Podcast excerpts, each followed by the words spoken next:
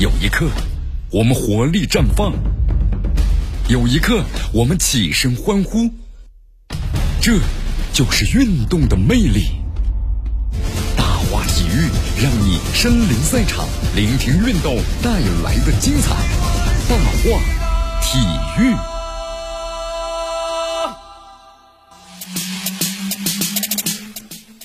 这里是大话体育，我江南继续锁定 FM 九十六点七绵阳广播电视台综合广播。我们来关注中超联赛啊。昨天晚上的时候呢，中超联赛第十一轮开打，沧州雄狮二比零胜广州队，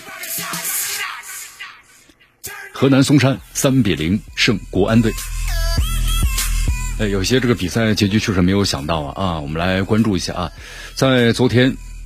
沧州雄狮呢二比一战胜广州队。赛后的话呢，沧州雄狮的球员呢杨一鸣接受了媒体的采访，他说：“今天很开心吧，做完这个第二阶段呢，恢复出客场以来的首场胜利，也是我们之前三周以来的这个努力的结果。”啊，他说之前呃来过这个海口的冬训，场地不是非常陌生，希望以后有机会到咱们的主场，那么在自己的球面前呢去比赛，那么就能够希望能够打出更精彩的这个比赛。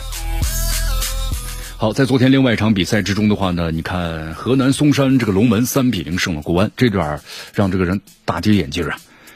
呃，北京国安队的主教练呢谢峰出席了新闻发布会，他总结说，本场比赛呢是我们真正意义上第一个客场，我们后防线呢开场以后注意力不集中，导致了丢球。我们对对方的中场球员的压力呢不够，下场呢对阵这个武汉三镇，我们武汉三镇势头也非常强劲啊，所以现在这个国安队呢后面的球是越来越不好打呀。